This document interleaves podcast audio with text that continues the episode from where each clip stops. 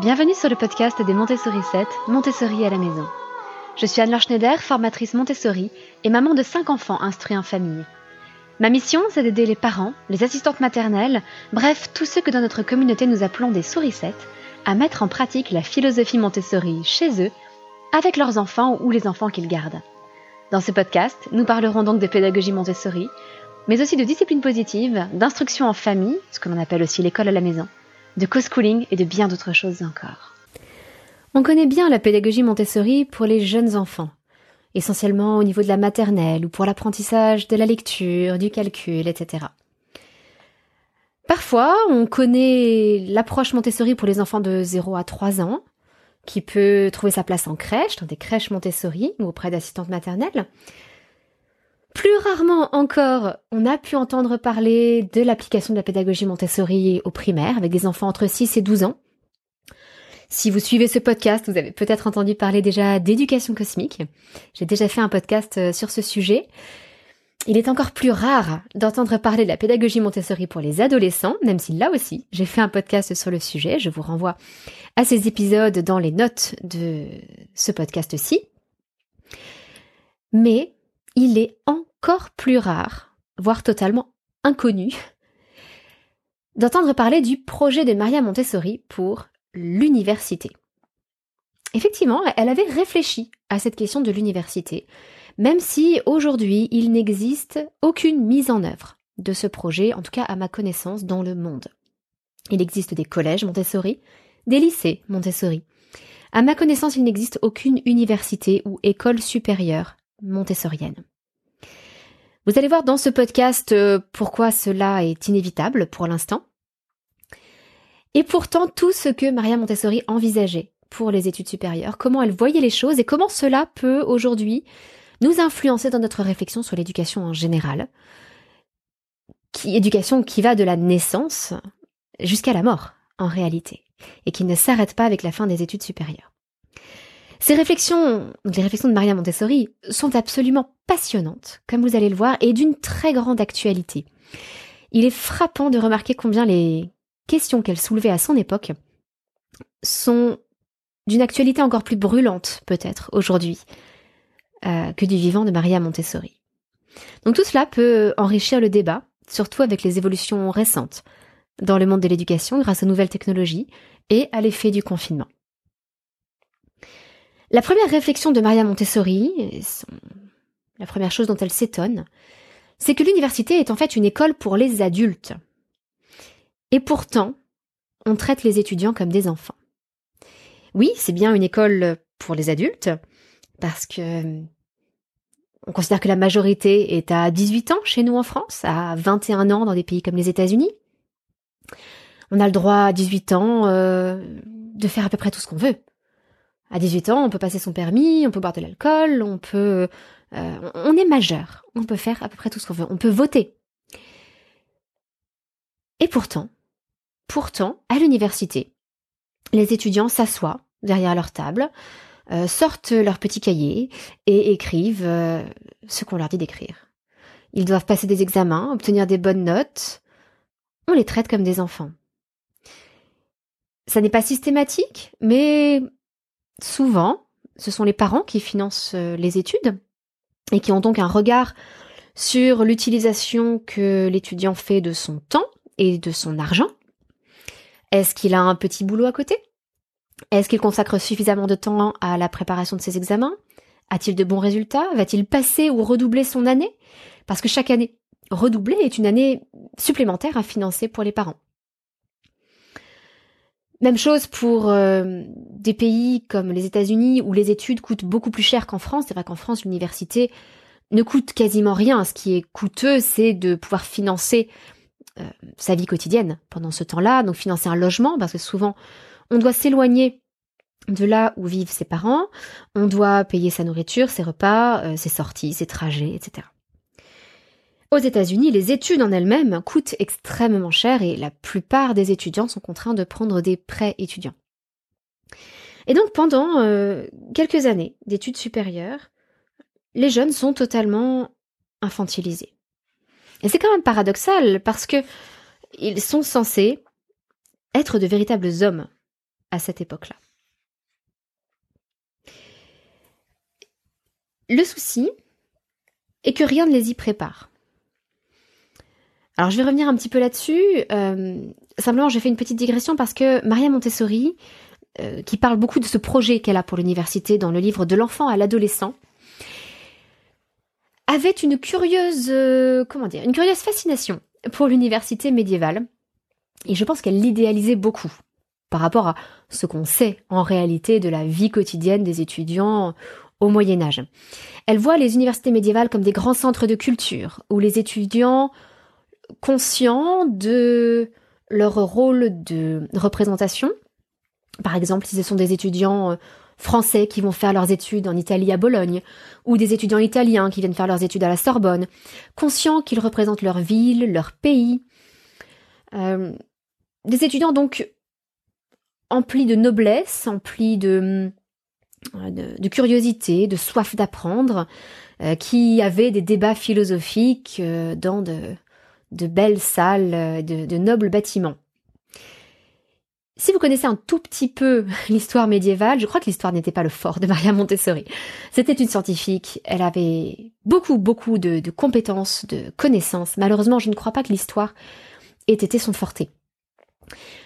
En réalité, les étudiants à l'époque du Moyen Âge étaient souvent des potaches. Et le quartier latin à Paris, où tous les quartiers étudiants de manière générale étaient des endroits où il ne faisait pas toujours bon vivre pour les commerçants, euh, les bourgeois, les notables euh, et les petites gens. Tout simplement parce que les blagues des étudiants pouvaient aller très loin. Si vous connaissez un petit peu la vie de François Villon, le grand poète du Moyen Âge, euh, qui frayait aussi bien avec des nobles qu'avec des bandits, des prostituées et des voleurs, et des assassins, vous verrez que non, les étudiants du Moyen Âge n'étaient pas tous animés avant tout par la soif de culture et je plains les voisins des universités médiévales. Donc, ça ne sert à rien d'idéaliser le passé, le passé n'était pas tellement plus satisfaisant qu'aujourd'hui. Lorsque Maria Montessori dit que les fêtes universitaires empreintes d'un souci artistique constituaient des événements dans la vie publique, alors certes c'était des événements dans la vie publique, mais euh, surtout pour le chaos que ça risquait d'apporter dans les rues de la ville. Bon, il n'empêche que euh, les universités avaient un rôle intellectuel et culturel euh, très élevé. C'était les grands centres intellectuels du Moyen Âge. Ça pouvait être la Sorbonne à Paris, ça pouvait être l'université d'Aix-en-Provence, qui est l'une des plus anciennes d'Europe. Euh, je crois que c'est la plus ancienne université de médecine, en tout cas de France. C'était les centres culturels par excellence. Aujourd'hui, ces centres culturels, ils sont différents. Euh, ça peut être des centres de recherche. On peut penser au CNRS, on peut penser à des laboratoires de recherche, qui souvent sont rattachés à des universités, mais avec une sorte de séparation. Moi-même, j'ai fait mes études à l'école normale supérieure, qui est un, une école de très haut niveau avec une réputation d'excellence à l'échelle du monde entier. en particulier, grâce à la présence de nombreux chercheurs. Il y avait un chercheur pour deux élèves à l'école normale supérieure.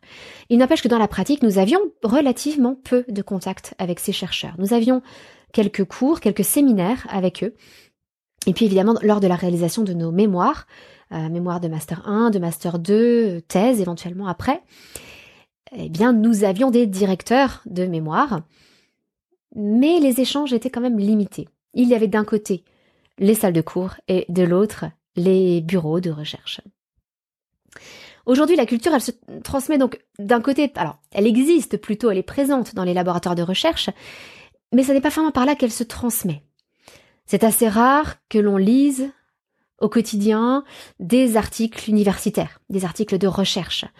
Euh, je pense que peu d'entre nous avons sur nos tables de chevet, euh, je ne sais pas, la revue Nature pour la médecine ou euh, des journaux d'algèbre, etc. Ça reste le domaine de gens très spécialisés et pointus. Donc la culture aujourd'hui, comment se transmet-elle? Eh bien, essentiellement à travers les médias et les nouveaux moyens de communication, Internet, les réseaux sociaux. Ce qui est amusant, c'est que c'est un constat que Maria Montessori faisait déjà à son époque. On disait que déjà à son époque, la culture se transmettait essentiellement non plus par l'université, mais par la presse. la presse, les livres, euh, je dirais, de, vulgarisation, les livres euh, que tout le monde pouvait lire, et essentiellement donc la presse. Du coup, les études supérieures ont changé d'objectif. Ça n'était plus forcément euh, un objectif de rayonnement culturel et de transmission culturelle, mais un objectif davantage pratique et professionnel. L'idée était de, et ça l'est toujours, d'aider les étudiants à trouver leur voie professionnellement et les former à, euh, au domaine qu'ils ont qu'ils auront choisi. Donc c'était déjà le cas à l'époque de Maria Montessori, je pense que ça l'est toujours aujourd'hui, en particulier le développement de l'alternance, par exemple, ce qui en soi n'est pas du tout une mauvaise chose. Simplement, le souci avec le fait de, je reviens donc à mon point de départ, le, souci avec le fait de traiter les étudiants comme des enfants, c'est qu'ils sont totalement déresponsabilisés. Et comment voulez-vous qu'ils trouvent leur place dans le monde, ce qui devrait être leur objectif à cet âge-là, de, jouer un rôle, d'apporter leur contribution dans la société, si on les traite encore comme des enfants? Et tout vient de la façon dont on les a éduqués et instruits avant l'université. C'est-à-dire que si on a, tout au long de leur scolarité, habitué les élèves à rester assis bien sagement en cours, à écouter, à prendre des notes, à réviser et à passer des examens de façon à obtenir des bonnes notes, qu'est-ce qu'on leur a appris? On leur a appris comment obtenir de bonnes notes. Mais on ne leur a pas appris comment appliquer leurs connaissances dans un environnement réel. On ne leur a pas appris la curiosité et la soif d'apprendre. On ne leur a pas appris à penser par eux-mêmes. Même si ça fait partie des objectifs officiels de l'éducation, dans la pratique, ça n'est pas vraiment réalisé. Ce qui fait que les étudiants qui arrivent à l'université, déjà à l'époque de Maria Montessori, se retrouvent avec moins d'heures de cours, parce qu'on estime qu'ils ont plus de travail personnel à fournir, mais comme ils ont été habitués depuis toujours à faire simplement ce qu'on leur disait de faire,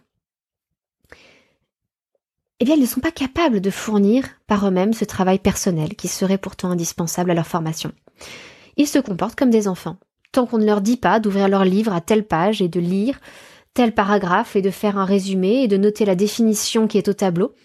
Ils ne travaillent, alors généralise évidemment, hein, mais de manière générale, ils travaillent peu par eux-mêmes. Donc c'est toute l'éducation qui précède qui est à reprendre. Et Maria Montessori plaide vraiment pour une coordination entre tous les niveaux d'enseignement. C'est-à-dire que oui, les professeurs d'université ont leur mot à dire sur l'enseignement en maternelle et en primaire. Et les étudiants de maternelle, les professeurs, pardon, euh, de maternelle, de primaire, de collège, de lycée, euh, et des études supérieures ont intérêt à tous discuter ensemble pour élaborer des plans de formation et de travail et d'éducation. Aujourd'hui, on le voit bien, et peut-être de façon encore plus criante qu'à l'époque de Maria Montessori. On sait qu'aujourd'hui, à l'âge de 16 ans, un élève sur 20 est totalement illettré. Donc, dans chaque classe, en moyenne, évidemment c'est une moyenne, hein, vous allez avoir des classes où tout, le monde sait très bien lire et des classes où malheureusement ce nombre est plus élevé, mais en moyenne, dans chaque classe, il y a au moins un élève, sinon deux, qui est totalement illettré, ne sait pas du tout lire. Et vous avez, tout ça ce sont les chiffres des, euh, des JAPD, des, alors le nom a changé, mais des, des journées d'appel et de préparation à la défense. Euh, qui et donc l'autre chiffre qui me, me terrifie, pour être honnête, c'est qu'un jeune sur quatre, à l'âge de 16 ans, n'est pas capable d'extraire des informations simples d'un texte simple. Par exemple, de lire un programme télé et de répondre à la question est-il possible de regarder telle émission et telle autre en même temps Enfin, est-il possible de regarder ces deux émissions?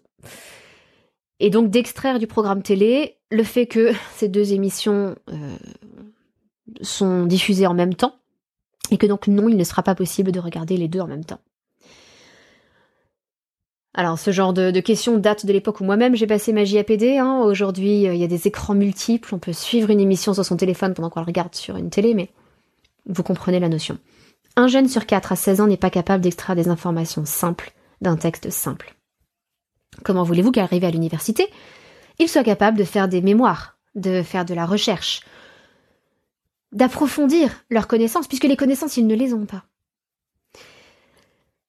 Et malheureusement, les, professeurs de lycée qui réceptionnent ces élèves à l'âge de 16 ans vous diront bah oui mais ils ont des lacunes qui auraient dû être comblées avant au collège. Et les profs de collège vous diront bah oui mais je ne peux pas me permettre de réapprendre à lire aux élèves. J'ai un programme, je dois leur apprendre euh, l'histoire de l'Antiquité à la Seconde Guerre mondiale.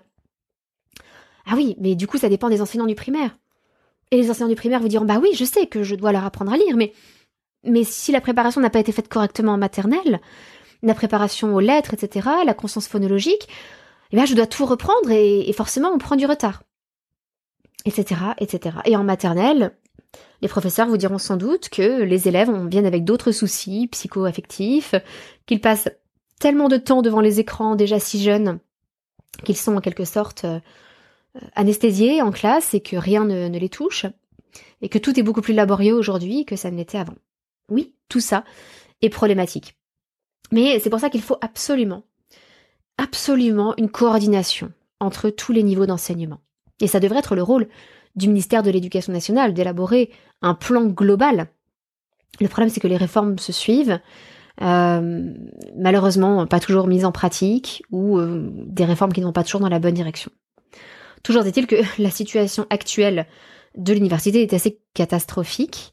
Euh, l'université en France est d'ailleurs l'un des l'un des modes d'études supérieures les moins considérés. Vous avez les classes prépa, euh, les écoles d'ingénieurs, les écoles avec prépa intégrée, euh, vous avez les écoles de commerce, vous avez toutes ces écoles-là qui sont, disons, un cran au-dessus. Et en fait, euh, l'université aujourd'hui est extrêmement dévalorisée, ce qui est très dommage. Donc évidemment, sans cette cohérence, vous voyez que il ne va pas être possible de mettre en place une université dans l'esprit montessorien. Parce que pour qu'il y ait une université montessorienne, il faut qu'auparavant il y ait eu un lycée montessorien, et avant un collège montessorien, et avant ça, une école primaire Montessori et une école maternelle Montessori. Parce que c'est à l'époque euh, du primaire qu'il y a des graines de culture à semer. C'est la métaphore que prend Maria Montessori, qu'on sème les graines de culture à cette époque-là, où il y a une ouverture d'esprit sur le monde. C'est à cette époque-là que les enfants sont intéressés par ces domaines. Donc c'est là qu'il faut semer les graines euh, des sciences physiques, les graines de la géographie, de l'histoire, de la botanique, de la zoologie, de la géologie, de l'astronomie, bref, tout ça doit être semé dès le primaire. Euh, ça me désole, par exemple, qu'on attende le, troisième cycle, le CM1, euh, pour apprendre euh, l'histoire-géographie. Alors les choses changent, hein, suivant les réformes, parfois un peu plus tôt, parfois un peu plus tard.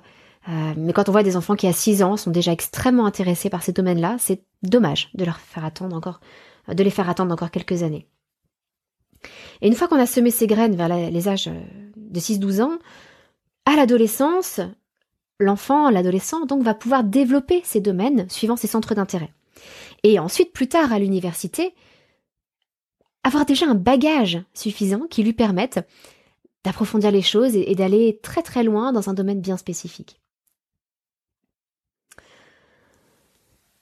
Donc pour en revenir à l'université d'aujourd'hui, là où Maria Montessori, je ne dirais pas qu'elle le déplorait, mais notait que la culture passait essentiellement par les moyens de communication euh, de masse, comme les médias, c'est encore évidemment bien plus le cas aujourd'hui, avec Internet, avec les réseaux sociaux. Et on l'a vu pendant le confinement, où les cours étaient souvent filmés, où il y avait euh, des polycopiés qui étaient envoyés, des dossiers PDF. Quel est l'intérêt aujourd'hui de l'enseignement magistral à l'université? Quel intérêt de faire venir des élèves dans un grand amphi, où ils sont peut-être 100, 200, et de leur faire un cours magistral? Ce n'est pas l'endroit où poser des questions, les étudiants sont trop nombreux. Donc pourquoi ne pas remplacer tous les cours à l'université par des MOOC, des cours à distance, et proposer simplement quelques TD où les étudiants pourront poser leurs questions, pratiquer, s'entraîner, faire des exercices, des mises en application de ce qu'ils auront appris par eux-mêmes grâce au MOOC, à des lectures recommandées, euh, à, un travail d'apprentissage qui aura lieu autrement. On sait combien les étudiants ont besoin de, euh, de liens sociaux, donc il ne s'agit absolument pas de revenir au confinement où les étudiants étaient totalement isolés mais peut-être de rationaliser un petit peu les études supérieures et de se dire que l'enseignement magistral n'a pas forcément sa place, ça n'est pas le plus intéressant à faire sur place, dans les locaux de l'université. Et donc de permettre aux élèves d'apprendre chez eux par d'autres moyens. Et voir l'université comme un lieu où ils pratiquent ce qu'ils auront appris. Ils échangent, ils organisent, ils structurent, ils débattent. Bref, le rôle des TD dans la plupart des facultés. C'est un système qui est euh, assez proche de ce qui existe dans les universités britanniques, par exemple, comme Cambridge. Euh, j'ai eu la chance moi-même de travailler à Cambridge comme lectrice de français à Clare College. Le principe de l'université, c'est que vous avez les cours magistraux, donc ça c'est délivré par l'université. Euh, et voilà, ça il, il, le conserve, il n'y déroge pas. Et donc vous allez, vous avez les étudiants de tous les collèges de l'université qui se réunissent dans des amphis pour avoir des cours magistraux. Et vous avez, dans chaque collège, le collège étant en quelque sorte le lieu de vie de l'élève, son campus, avec euh, ses particularités. Par exemple, vous avez des collèges euh, qui accordent des bourses pour des élèves passionnés de théâtre, d'autres pour des choristes, d'autres pour euh, des, musiciens, des journalistes, etc., etc. Donc chaque collège a un peu sa culture, son univers. Ça peut être un collège euh,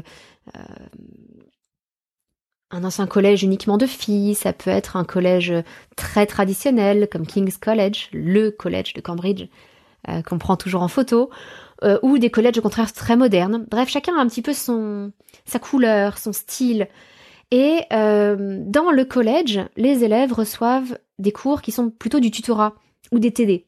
Moi-même, par exemple, donc en tant que lectrice de français, j'avais des groupes d'élèves entre 2 et 5 maximum.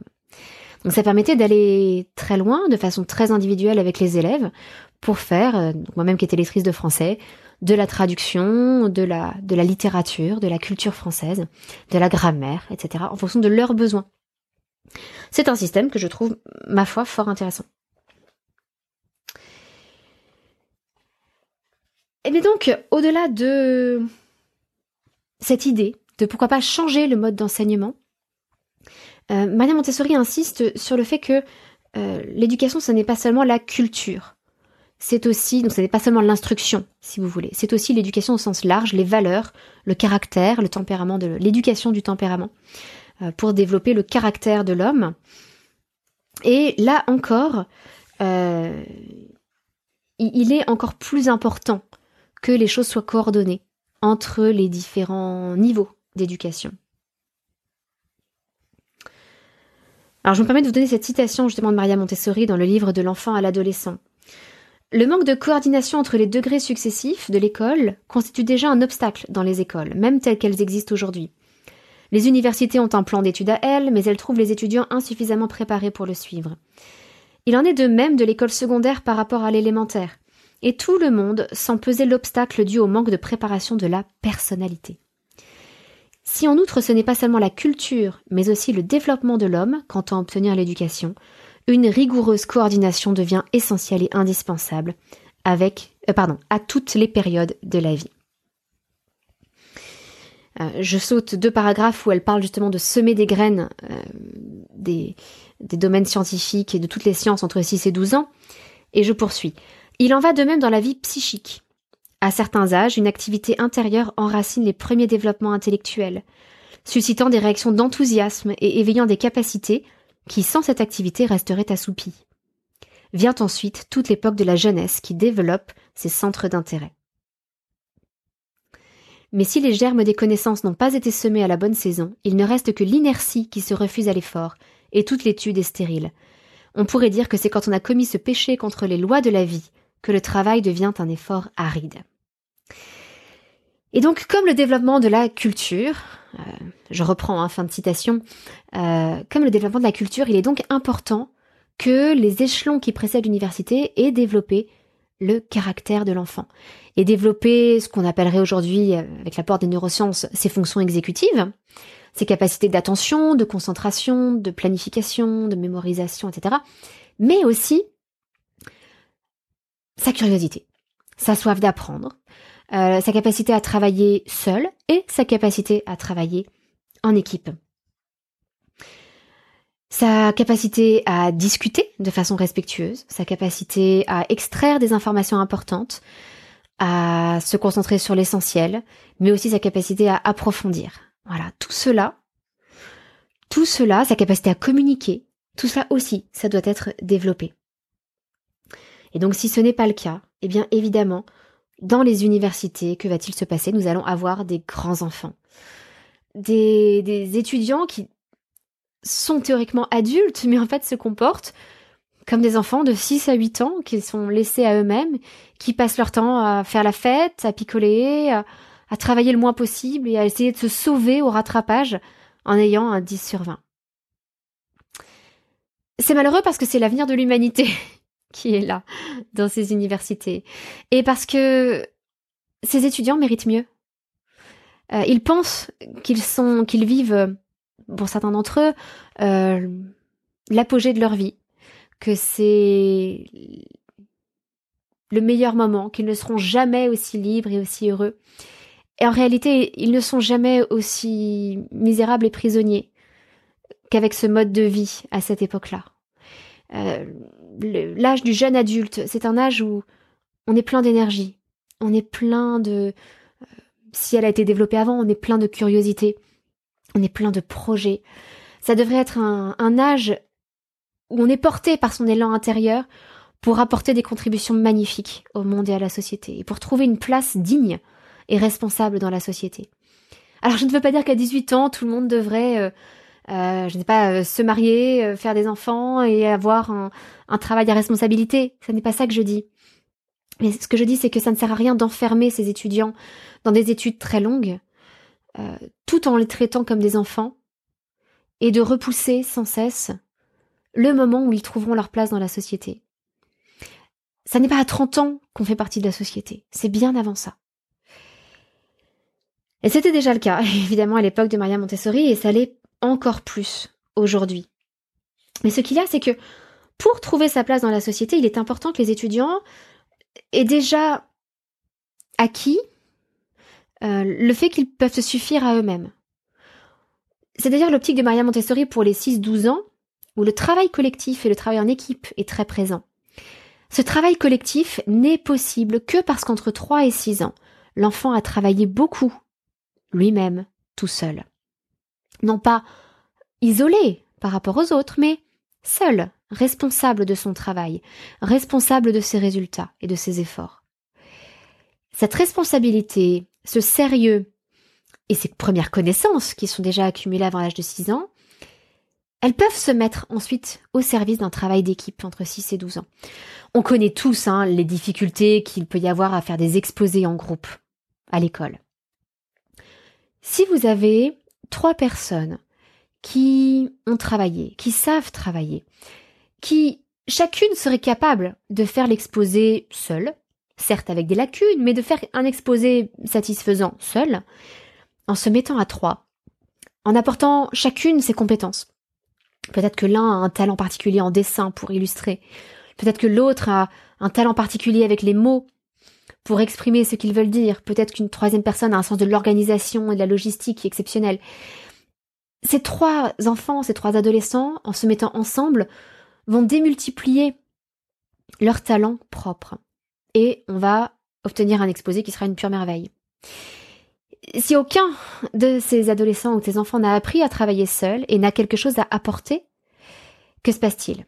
Eh bien, le, le meilleur, entre guillemets, des trois, celui qui a le plus de connaissances ou les meilleures notes, va prendre la tête et faire l'essentiel du travail, tandis que les deux autres vont se laisser plus ou moins porter.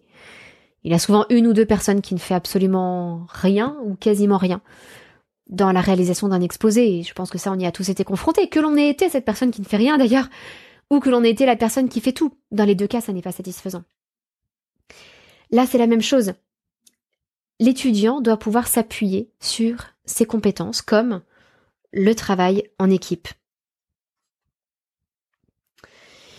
Et au-delà de, du travail en équipe, et pour pouvoir trouver euh, sa place dans la société, il est important que l'étudiant ait déjà vécu dans le monde, qu'il ait été au contact de personnes de différents milieux sociaux, de personnes de différents âges, euh, de différentes origines, de différentes cultures, de toutes sortes de personnes.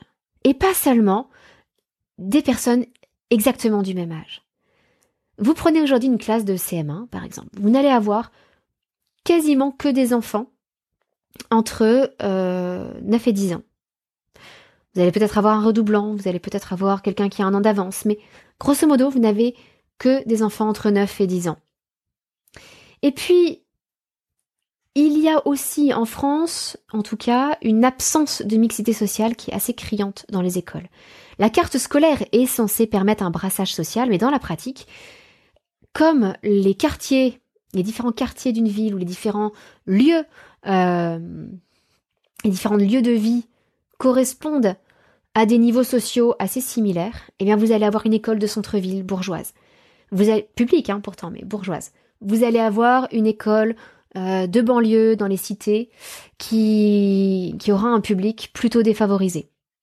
Vous allez avoir des écoles euh, rurales avec euh, des gens souvent très très défavorisés aussi, mais avec une culture différente des, des familles que l'on trouve dans les écoles de banlieue avec des difficultés qui sont différentes. Peut-être plus de pauvreté, mais peut-être plus de bagages culturels, de patrimoine culturel, que des familles parfois issus de l'immigration de, deuxième, troisième génération, euh, et qui n'ont pas forcément hérité de ce bagage culturel. Aujourd'hui en France, les inégalités sont absolument criantes, et elles se situent sur deux plans. Vous avez les inégalités purement sociales, économiques si vous voulez, euh, le niveau de richesse de la famille. Mais plus criant encore aujourd'hui, Pourtant, je ne suis pas bourdieusienne, hein, j'aime pas beaucoup ce que disait Bourdieu en général, mais là-dessus, je trouve qu'il a raison. Vous avez les inégalités de patrimoine culturel.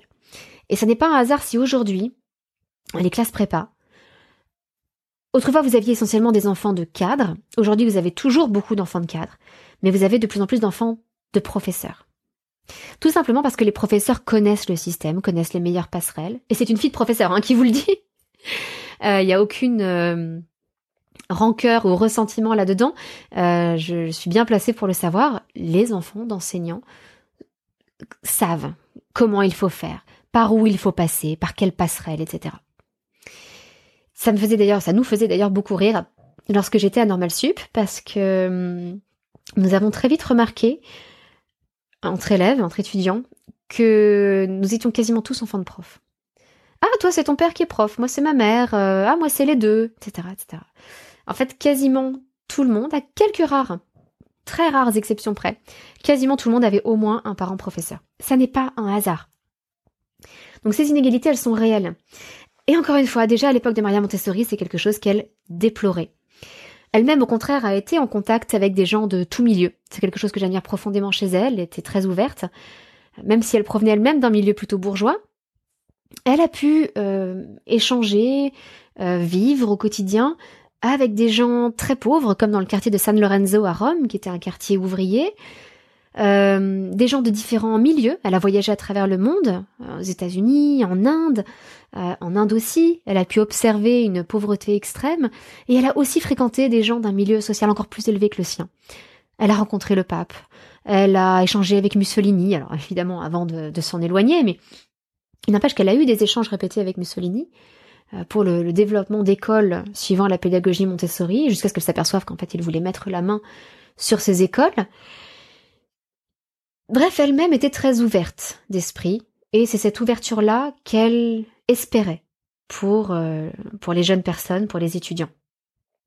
Mais comment voulez-vous, alors comme elle le dit elle-même d'ailleurs, euh, comment voulez-vous qu'un homme trouve sa place dans la société si tout ce qu'il a connu, ce sont des, des élèves exactement du même âge que lui. Comme elle le dit donc, dans de l'enfant à l'adolescent, un homme qui n'aurait jamais travaillé, qui n'aurait jamais cherché à gagner sa vie, qui ne se serait jamais approché des âges différents et des différentes classes sociales, serait difficilement digne d'accéder à une direction. Une direction, euh, voulant dire évidemment, une orientation, si vous voulez, comme on le dirait plutôt en français aujourd'hui, euh, trouver sa place trouver sa profession. Il faut vous rappeler, si vous n'avez pas écouté mon podcast sur euh, la pédagogie Montessori pour les adolescents, que dès l'adolescence, Maria Montessori préconisait que les jeunes travaillent, qu'ils travaillent à l'agriculture, qu'ils travaillent euh, au commerce, qu'ils travaillent au service, pour pouvoir ensuite trouver leur orientation dans les études supérieures. Enfin, ce qu'elle déplorait, donc encore une fois, elle rappelle hein, l'importance du travail manuel et du fait de devoir travailler.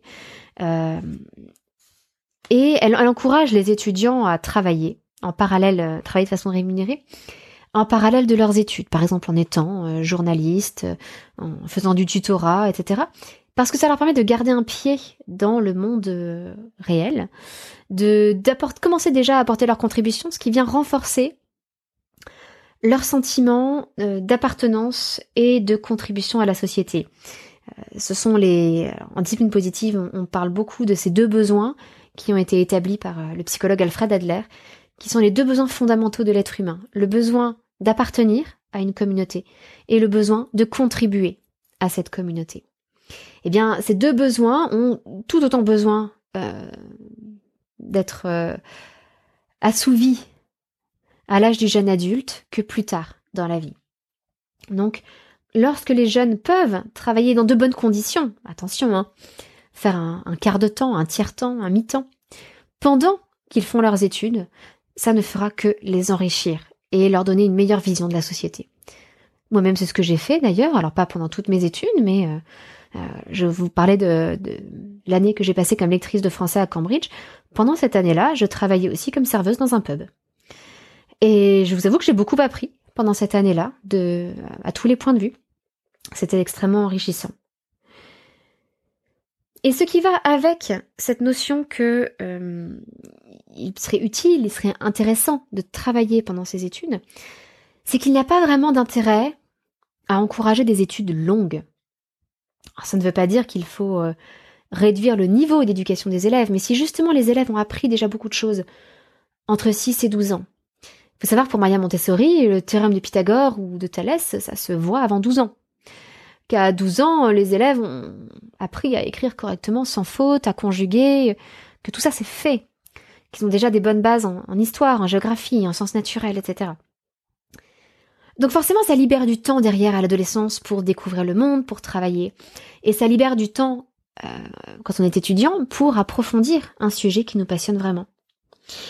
Donc pourquoi encourager des études qui seraient longues, de 6 ans, 9 ans parfois il faut savoir qu'une thèse aujourd'hui, euh, ça dépend beaucoup des domaines. En mathématiques, c'est plutôt court, mais souvent une thèse de maths, ça se fait en 4 ans. Euh, une thèse d'histoire, ça se fait en, en 10 ans. Et ces 10 ans viennent après au minimum 5 ans de master auparavant. Les études de médecine sont extrêmement longues aussi. Euh, pourquoi, pourquoi pousser les étudiants vers des études de plus en plus longues? On parle beaucoup de l'âge où les, jeunes arrivent aujourd'hui sur le marché du travail, c'est de plus en plus tard. Alors qu'un système comme l'alternance, par exemple, euh, peut être tout à fait intéressant parce que il y a à la fois quand même les notions théoriques qui sont apprises et en même temps l'essentiel qui est appris sur le tas dans le travail lui-même. Un peu comme le principe de, des apprentis et des compagnons, où on apprend par l'exemple et euh, par les personnes qui pratiquent déjà le métier. Dans l'optique de Maria Montessori, le diplôme est là pour montrer qu'on sait apprendre. On a appris à apprendre. Alors ça, c'est une notion qui est très présente aujourd'hui dans le monde anglo-saxon et très peu en France. Dans le monde anglo-saxon, peu importe le diplôme que vous avez passé, ça peut être un diplôme de littérature médiévale française, vous pourrez faire à peu près ce que vous voulez avec. Pourquoi? Parce que ce diplôme a montré que vous étiez capable d'apprendre. Et quand on est capable d'apprendre, on est capable d'apprendre n'importe quoi qui nous intéresse. J'ai une amie comme ça qui euh, a fait un master et un mémoire de master qui mélangeait la musicologie, la philosophie, euh, l'histoire des idées, les langues, l'allemand en particulier. Alors j'ai essayer de me souvenir correctement du thème de son mémoire. Euh, c'était quelque chose comme l'esthétique dionysiaque et apollinienne euh, dans la musique allemande de je ne sais plus quel siècle. Donc ça parlait de Wagner, ça parlait de, différentes choses. Eh bien, avec ce mémoire de master quand même assez spécifique, hein, mais brillant, euh, cette amie était et toujours d'ailleurs brillantissime, eh bien, elle est devenue euh, trader à Londres. Voilà, tout ça pour dire que elle a travaillé dans une banque plutôt à Londres. Tout ça pour dire que les anglo-saxons sont habitués à considérer les diplômes comme des des signaux de compétence. ce qui est vraiment nécessaire à apprendre avant de pratiquer un métier, la personne pourra toujours l'apprendre sur le tas. Du coup, le diplôme n'a pas besoin de, sanctifier des études très longues. Euh, ça peut être des études qui durent deux, trois ans maximum, sachant que l'adulte ne cessera d'apprendre tout au long de sa vie. Ça me fait rire d'ailleurs parce que dans ma, première carrière de traductrice-interprète, euh, je travaillais essentiellement pour des agences euh, anglo-saxonnes, britanniques ou américaines, ou internationales, parce que je n'avais pas de diplôme de traduction. Pourtant, j'avais enseigné la traduction à Cambridge. Donc, le collège, le College à Cambridge m'avait fait confiance pour enseigner la traduction alors que ça n'était pas mon domaine d'études. J'étudiais les maths. Simplement, ils m'avaient fait passer un entretien, ils avaient estimé que j'étais compétente et m'avaient envoyé là-bas. Même chose pour les agences de traduction anglo-saxonnes. Je passais un test. Si le test était satisfaisant, je travaillais pour elles. Dans les agences françaises, on me demandait si j'avais un diplôme. Est-ce que j'avais un diplôme de l'ESIT, qui est l'école supérieure d'interprétation et de traduction? Ben non, je n'en avais pas. Est-ce que j'avais fait des études de, langue, de lettres à l'université? Ben non, pas du tout. Il n'empêche que euh, mon travail était euh, reconnu et apprécié par les agences anglo-saxonnes. Donc voilà, il y a une, vision du monde qui est très euh, axée sur les diplômes en France et qui est peut-être à changer Surtout que les diplômes aujourd'hui ne valent plus ce qu'ils valaient il y a 20 ans et encore moins ce qu'ils valaient il y a 40 ou 60 ans. Donc la valeur d'un diplôme ne dit plus grand-chose aujourd'hui.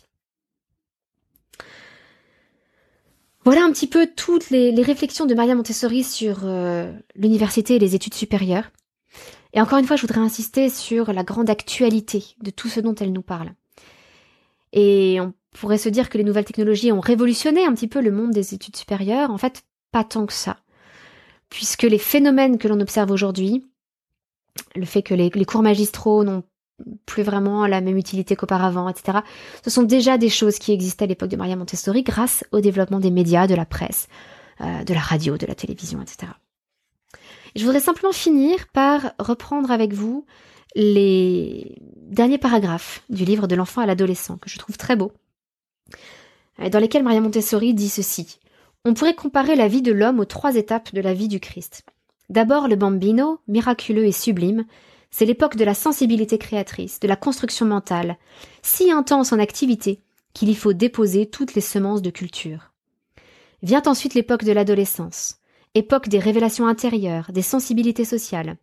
C'est celle où le Christ adolescent est venu discuter avec les docteurs, oublieux de sa propre famille. Il ne parle pas comme un écolier, mais comme un maître éblouissant et puis il se consacre aux travaux manuels et exerce un métier. Ensuite vient l'homme, qui se prépare à sa mission dans le monde. Et que fait-il pour se préparer? Il affronte le diable et le vin. C'est la préparation. L'homme a la force de connaître et d'affronter les dangers et les tentations du monde pour s'aguerrir et pour vaincre. Au sens littéral, les tentations de vaincre sont celles de l'Évangile, la tentation de la possession et la tentation du pouvoir. Il existe en l'homme quelque chose qui est au-dessus des tentations. Il peut comprendre le seul moyen de créer un monde purifié, puissant et riche, savoir vaincre individuellement la tentation de la possession et du pouvoir. C'est la voie de son règne, mais pour la trouver par l'éducation, il faut se tourner vers l'enfant et le considérer sous un autre aspect. On en revient donc à cette boucle éternelle que l'homme d'aujourd'hui est l'enfant d'hier et que l'enfant d'aujourd'hui est l'homme de demain. Et que donc si on veut un homme différent, un être humain différent, eh bien c'est à l'enfant qu'il faut s'intéresser, et c'est dès la plus petite enfance, dès la naissance, qu'il faut former, construire, donner les moyens de se développer à ce qui sera l'homme de demain. C'est un magnifique projet, euh, un projet pour le bien commun, pour la paix entre les peuples qui tenait beaucoup à Maria Montessori, qui avait été frappée par les horreurs des deux guerres mondiales. Aujourd'hui, ce sont plutôt les, catastrophes climatiques, peut-être, qui nous, euh, qui sont présentes à notre esprit. Peu importe ce que nous réserve l'avenir, la question est qui sera l'être humain qui fera face à cet avenir, qui saura s'adapter à cet avenir? Eh bien, ces humains, nous les préparons aujourd'hui, nous les formons aujourd'hui nous les instruisons aujourd'hui. Nous avons donc un rôle magnifique à jouer euh, à la fois pour notre époque et pour toutes les époques qui vont suivre. Merci de m'avoir suivi dans ces réflexions de Maria Montessori sur l'université. Encore une fois, il n'existe pas d'université montessorienne aujourd'hui, mais ça ne nous empêche pas de transmettre cette vision des choses et ces idéaux à nos enfants qui deviennent, euh, qui deviennent à l'heure actuelle euh, étudiants, de les aider à voir les choses de cette façon, euh, en gardant en tête cet objectif de servir le bien commun et de construire la société en apportant ne serait-ce qu'une toute petite pierre, mais en apportant sa pierre à la société tout entière. Je vous souhaite une excellente semaine et je vous dis à mardi prochain, votre petite sourisette, Anne-Laure.